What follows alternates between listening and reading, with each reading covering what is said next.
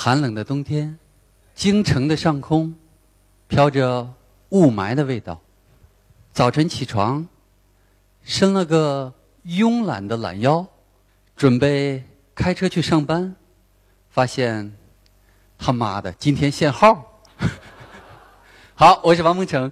那个，其实刘德华这个事儿一会儿我再讲。好，那各位下午好。那个楼上的朋友你们好。呃，楼下的朋友也让我听到你们的掌声，好不好？呃，其实今天下午之所以把这个杨晨跟我安排在一起，其实主办方是用心良苦的，因为我不知道你们有没有发现，杨晨和我有一个共同点。那我互动一下，你们觉得我们有什么共共同点？帅是吗？你们这是啥眼光啊？明显他比我长得磕碜，好不好？还有呢？觉得还有什么共同点？啊，瘦哈，都是男的是吧？OK，哎，没错，呃，哎，我觉得这位同学回答的好，就是我们的声音好，对，我们都特别轴一样的爱自己。好了，啊，杨晨是标准的普通话，我说的是标准的东北普通话。那我想不用介绍，大家从我彪悍的体型也看出来了，我是东北人啊。那接下来我就会用我标准的东北普通话跟大家分享这样一个主题，叫做。让梦想照进现实。二零一五年马上来临了，我相信很多人在这个时候都开始做自己的新年计划。我接下来这段时间可能会讲自己，但是我更愿意把这个工具分享给你们。这个叫生命四环，特别特别适合做新年计划。那生命四环它讲的是我们要从身体、心智、精神、社交、情感四个方面，每年给自己设定一个目标，然后。在这方面不断的精进，不断的超越，不断的成为更好的自己。啊，记得古典去年的这个发言叫“让什么生命如夏花般灿绚烂”是吧？然后他今年还带着新精英的学员做那种“生命之花”的练习，对吗？还记得吗？大家？“生命之花”其实说白了是什么？就平衡轮嘛，对吧？所以古典吧，就特别能扯淡。一一个破平衡轮子。他起个生命之花，哇！你立刻就觉得他从矮矬穷变高富帅了，对吧？那今天呢？我当然我比呃我比古典的水平要高一些，我给大家四个轮子好不好？那个我接下来会跟大家分享，在身体、心智、精神、社交、情感这四个方面，大家如何去超越。我会分享一些哦，这四个轮子特别棒，呃，我轻易是不分享的，谁用谁知道，一般人我不告诉他。啊，我们来看一看。呃，身体方面，二零一三年我做了一件事情，就是参加了我人生的第一个半程马拉松，这是在杭州举行的。这不重要，半程马拉松二十一公里，我跟各位讲哈，在座的是个人都可以完成半马。重点的是这个，接下来这张图片是这一年我就靠它到处嘚瑟了。那么大家看这张图片，这张图片是我完成我人生第一个半马的训练表。网上很多人都在传阅这个训练表。如果你没有跑过步，就拿它去，我保证保证你可以完成你人生的第一个半马。我为了完成自己的半马，设了一个目标。我是从啊一三年六月份开始跑步，为了让自己坚持下来，我就设了一个目目标：十一月三号要参加杭州的半程马拉松。大家可以看那种啊绿色的加深的部分。我第一次可以跑四公里，然后五公里，然后一直到比赛前一周，我可以顺利完成二十公里了。所以二十一公里对我那是小菜一碟了。这个计划有多么厉害？我们看看我的一位粉丝的反馈好不好？这是我深圳的一位粉丝，他听完我分享之后，就用我我的方法去做练习了。看到没？减了二十斤。当然好，我猜想他本身是比较肥沃的，对吧？不过大家也可以看到。呃，其实一个好的训练方法的作用，即使你听了太多的人生道理，你依然过不好你的人生，知道为什么吗？就是你没有行动。所以这位同学他就按照我们的方法，然后成为了更好的自己。其实作为培训师，我们最幸福的事情，我们每天都在台上指手画脚的，然后唾沫横飞的去分享我们人生的这些体验。但我们最希望看到的是，我们的听众和学员发生这样的改变。然后我们的内心就特别特别幸福，对不对？就像上午吴老师分享的，其实真正的教育的本质也是这样。真正的教育就是一棵树去摇动另一棵树，一朵云去推动另一朵云，一个生命去影响另外一个生命，所以我们特别有收获。那二零一四年，我终于尝到了我人生第一个全马的奖牌的滋味，就是四十二点一九五公里，我是十月十九号在北京完成的。啊 没错，大大家看一下背景，就是雾霾的天嘛，对不对？那么，呃，当天雾霾特别严重，所以比赛结束之后，在网络上有一篇文章特别流行，你们记得吗？你是那个跑了北马的傻逼吗？然后我就在底下跟了一条帖，我说我就是那个跑了北马的傻逼。你们知道吗？不跑马的人，他根本没有办法理解跑马者的情怀。你想想。我们跑马的人，他是用三个月，然后甚至半年，甚至一年来准备一个马拉松。真正的跑马者，他不会因为那一天的雾霾就放弃比赛，他绝对不会。所以那群人，我常常这样形容他们，就像一群太监，然后在一起兴高采烈的讨论性生活对人体多么有害一样，对吧？白天你根本无法懂得夜的黑。好，那呃。二零一五年，希望各位看看在身体方面，你要不要定一些什么目标去超越一下？好，那你可以选择什么样的运动呢？哎，你们知道吗？什么样的运动会让你看起来特别有魅力？女生，各位调查一下，你们觉得女生什么运动让你显得更性感？什么？舞蹈。有一项调查显示，跑步的女生最性感。建议大家去跑步。那男生呢？你们觉得什么运动让你更有魅力？啊，登山是对的，登山是对的。为什么呢？因为从心理学的角度讲，人们往往更愿意赋予勇敢和冒险与更高的评价。就是勇敢和冒险的人，大家就觉得特爷们儿，对吧？所以这就能就能解释《心经》的古典呐、童海宝啊这些货为什么喜欢登山的原因。OK，就是这样的原因哈。那希望二零一五年你成为更好的自己，在身体方面做一个自己的计划。接下来我们看心智。心智二零一三年我写了一本书哈，那个叫《把每一天当做梦想的练习》。这本书出来之后呢，在当当网励志类新书榜连续四十五天是排名第一的。那这不是重点，重点的是这本书的全部个人收入，就全部的我的个人所得，我会捐给贫困学生。那到目前为止，我已经拿到了两笔版税，是接近五万块钱的样子。那二零一五年，我会把这笔钱啊选合适的项目捐出去。那如果你支持鹏程的公益事业，那请鼓掌给我听好不好？哎，那就顺便调查一下，那在座的楼上楼下的有多少人读过这本书的？举手给我看一下。好吧，这个显然是个自取其辱的调查。OK，那我换一个问题。今天楼上楼下的各位读过彭程的书，并且愿意把它推荐给其他的朋友。那些没有读过我的书的同学，听过我今天的分享，想要去读一下我书的同学，请举手给我看。嘿嘿嘿嘿嘿。OK，所以一念之转，人生大不同哦！啊，写书可能不是每个人都有时间和精力去做的，但是你可以读书，对不对？二零一三年，我做了一件事情，就是我读了一百本书。啊，我在我的新浪微博上，我每个月会读十本书，然后读完就去狂晒一下。那各位，你们知道吗？中国人人均每年读几本纸质书？比如说二零一三年的数字，我调查一下，有人如果能准确的说出这个数字，我就送他一个光盘。哦，我没有哈。呃，随便说一说，几本？三本？两本？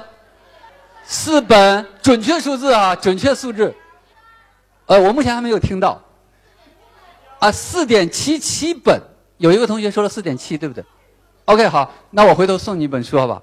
那这是中国新闻出版研究院公布的数字，是中国人二零一三年平均每人读四点七七本纸质书。我认为这个数字夸张。那与此相比呢？世界上读书最过多的国家和民族是哪里？猜一猜，是犹太人。他们人均读六十四本书每年，那第二名是俄罗斯，平均每人每年读五十五本。各位看出这些差距了吧？这就是为什么二零一四年我们有一句流行语叫“我读书少，你不要骗我哦”。那你读书少可不只能这么说呗，对不对？呃，那我一直在外企工作，我会出国的机会比较多。我对法国印象特别深刻，在法国那个地铁上，还有机场里，还有公园的长椅上，很多人都在干嘛？都在读书。那我们可以想一下，我们都在干嘛？绝大部分都在刷手机。这不是重点哈，这不是重点，重点是有电子版的。OK，那也好哈。那重点是你看他们读的书都怎么样？都特别厚，特别特别厚，就是一看就是特别有那个营养的，绝对不是读者知音故事会这些。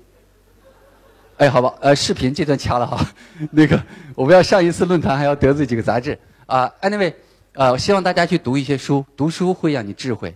如果你不愿意读书，可以做一些什么样的事情呢？二零一四年、二零一三年我还做了一件事情，就是每日学英语。我连续一年在微博上发起一个活动，每日学英语。我连续坚持了四百八十三天，就是四百八十三天，我是连续学英语的。那实际上这个习惯我已经坚持了，我两千年毕业到今天为止十四年，呃，我基本都在坚持这个习惯。你们会发现，读书和学英语都是学习方面的事情。如果各位对时间管理啊了解的话，这个都属于第二象限，那些重要但不紧急的事儿，对不对？但实际上，这些事情如果你多做的话，一定会对你的生命产生特别深刻的影响。蔡康永大家知道吧？就台湾那个出柜那个家伙，对吧？那他有一段话我特别喜欢，他说：“十五岁那年，你学游泳，然后你觉得啊好难啊，你放弃了。那到十八岁那年，你遇到一个你特别喜欢的人，他说我们去游泳吧，你只好说哎我不会啊。”十八岁那年，你学英文，然后你说：“哎呀，好难啊，我放弃了。”那到二十八岁那年，你遇到了一个特别棒的工作，这个工作特别特别好，但是要求英文，你只好说：“啊，不好意思，我不会啊。”所以，人生如果我们前期不去积累和付出的话，后面一定会错过更好的风景和更好的人。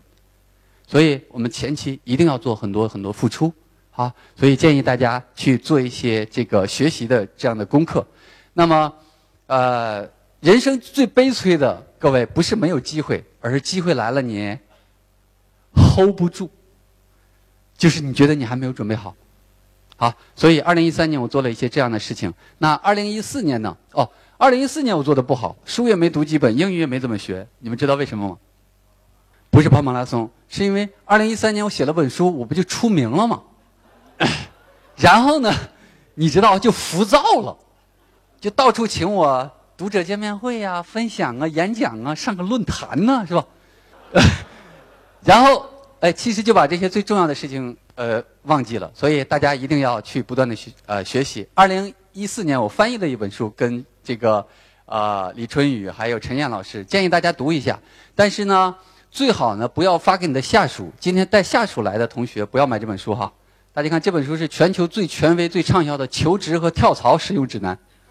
啊，他们跳槽了，我不负责。那二零一四年，我还做了一件事情，就是参加了一个呃，我在北大读心理学硕士的考试。然后为了拿到北大这个学位，我们要过一个全国的心理学考试。啊，在每年的五月三十号举行，他要考两门，一门是英文，然后一门是心理学。五月三十号考完试，各位，结果出来之后，我是读的北大上海班。北大上海班全体的同学只有两个人，这两门考试全过了，其中有我。啊，可以点掌声，可以点掌声。啊，想跟大家说的就是分享一个秘诀给你们，就是专注。今年上半年为了这个考试，我从都没有在江湖上出现。就这种分享什么，我从来不接，就考完试我就出来了。好，专注，然后你们就可以做一些事情了。好了，那想一想，二零一五年你可以在心智方面做一些什么样的事情呢？要不要上一个继续教育？要不要学一门课程？要不要读一些书？要不要参加心经的一些课？好，都可以想一下。好，我们到精神。二零一三年，我做了一个在我这个年纪的大叔可能看起来比较荒谬的事儿，我开始学吉他。二零一三年，我学吉他，这是我添置的一套设备。那目前到。目前为止，我可以弹唱十几首歌。你们会注意到吗？生活中，你身边有很多人特别的无趣儿，注意到吗？所谓的无趣儿，就是唱歌不行，跳舞不会，打牌就输，喝酒就醉。那其实特别简单。对我前几年就养成一个习惯，我每一年会学会一样新东西。每一年我会学会一样新东西。我不会游泳，我下一段视频练了三个月，蛙泳可以连续游两千米。然后我想打羽毛球，下一段视频，打了五年，成了羽毛球业余选手里的中等水平。然后我想跑马拉松，然后下一段视频，然后两年我就完成全马。那么我开始练吉他，现在可以弹十几首小曲儿，对吧？所以我看希望大家每年养成一个习惯。你想几年之后你就会什么样子了呢？你就会吃喝嫖赌抽，坑蒙拐骗偷，五毒俱全，无恶不作，对吧？这样的人生都有趣儿。这是精神。那精神方面，我还做了一件事。二零一三年，我创立了一家公益组织，叫阳光心态公益联盟。它只做一件事，就是到大学做公益的演讲。我的目标是未来的十年，到中国的一百所大学做至少一百场演讲。那二零一三年开始做，然后到今年做了差不多有二十个学校了。所以我今天有知道有很多高校的老师，你们可以请我哈。那个全公益，只要你管车马费就好。但如果你有一些散碎银两，可以打打点我。那就更好了，我就接着拿去做公益，好不好？所以我觉得人在吃饱穿暖的基础上，应该去想一想，生命还有哪些更有意义的事情去做。好，这是精神。好，那二零一五年，你想一想，你精神领域可以做些什么？是不是要培养一个爱好啊？然后比如说是画画画啊，摄摄影啊，采采花啊，插插花啊，是都可以哈。那这是精神领域的，还有可以做一些公益事业。最后，我把时间留给最后一个圈儿——社交和情感。哦，这张照片很多人都知道了。这一年我到处嘚瑟。那这是去年的做自己论坛，左边是那个谁来着？秋叶对不对？他是中国 PPT 领域的第一人，我常常把他叫 P 圈的第一人，是吧？那么啊，右边那个小胖子是，所以你知道吗？当我看到今天古典瘦成这个样子，以前我不相信人生一切都有可能。今天我看到这个，我相信啊，真的有可能，哦，真的有可能。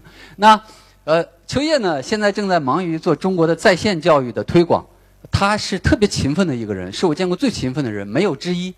哎，正所谓勤能补拙呀，是吧？呃，然后有有的人是天生丽质的，他长得天生就让别人励志，对吧？那古典呢，比我们都小，但是他很早就出名了，所以我觉得他是小人得志，啊啊，就是在很小的时候他就得志了。那我们去年认识，希望以后会做一些合作。那最后我把时间分享这样一个故事，讲给叫关于情感。二零一四年父亲节那一天，我要去台湾出差，我坐在浦东机场那个候机大厅里，然后刷朋友圈，看到很多人都在刷给父亲的祝福。哎，我忽然有个想法，说，嗯，我想给我父亲打个电话，我就把耳机拿出来插在耳朵上，然后坐在一个靠窗的位置。开始摁这个电话号码，我犹豫了很久也摁不下去。你们能理解吗？就是男人男人跟他父亲之间的感觉，对吧？都是那种无言的爱，啊。所以我挣扎了很久哈，我把电话摁下去，好半天都没有人接。因为我父亲已经七十岁了，他耳朵还很背，我就觉得哦，那他可能听不见了。哎，真好啊！我可不是不想打给你啊，是你没接啊。啊！就在我觉得不会再接的时候，哎，电话他忽然接起来了。他说：“喂。”然后我说：“啊，老爸，你接了哈。”然后啊，我说我是彭程。我老爸说：“哦，你等一会儿，我去叫你妈哈。”哎，我说老爸，老爸，你等会儿。呃，我说，我说我今天我只想把电话打给你。他说你要干嘛？我说我，我说我其实，在今天，因为今天是父亲节，我特别想跟您说一句。我一直以来想说，但是始终说不出来的话。当我说到这儿的时候，还没等说那句话的时候，我就开始哽咽，我就说不下去了。然后我爸半天哈，我也没说。我爸说：“你到底要说什么？”我说：“啊，我平复了一下情绪。我说，老爸，我今天只想跟你说三个字：我爱你。”当我把这三个字说出来的时候，你知道吗？我就长长的舒了一口气。然后我眼泪哗哗哗的往下淌，然后你们猜我爸什么反应？啊，你出什么事儿了吗？然后我说没出什么事儿，我只是想跟你说这句话。等我把电话挂断，然后我抬眼望向浦东机场的外面，那天上海的天空特别特别的蓝。我要乘坐的那架要飞往台湾的班机正在做准备，两个工人。正从拖车上把行李一件一件卸下来，然后放到传送带上。行李一件挨一件的流进机舱。我坐在候机大厅里，然后我一只脚放在地上，另一只脚搭在行李箱上面。太阳从外面射进来，我的上半身在阴影里面，然后太阳暖暖的射在我的腿上，我满脸的泪水。我的对面有个四五岁的小女孩跟她妈妈一起一起候机。那个小女孩以特别好奇和疑惑的眼神看着我，因为我满脸都是泪水。各位，那个时候我就觉得我特别特别的幸福，我终于把我这些年要表达的东西表达出来了。我觉得我做到了。我也特别想把这个故事分享给你们，就是如果你真的爱一些人，就趁着还有机会的时候去表达，这些一定会成为你生命中的那些。闪光时刻。好，这是社交情感。好了，我今天的分享呢，基本要完成了。大家会看，其实我们只要在这些方面每年做一件事情，你的生命就会出现无限的可能了。那对身体方面，未来两年我应该会参加铁人三项，我认真的啊。然后心智方面，我可能会继续写书。精神方面，我希望在我四十五岁之前开一个个人演唱会。呃，希望你们都去啊。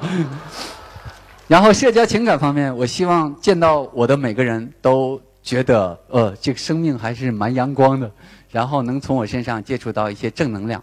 好，我的时间结束，最后插一段广告。这是新年要来临了，我和我的女儿呢一起拍了段视频给大家，请欣赏。收礼呀，不收礼呀，不收礼，收礼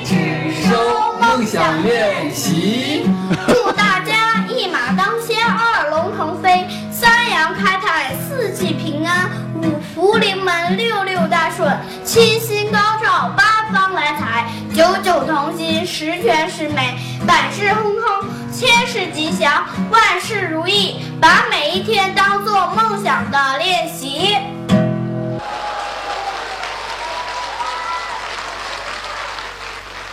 好，谢谢。啊，希望你们把每一天都当做梦想的练习，然后成为更好的自己，看看你的人生有什么可能。谢谢你们。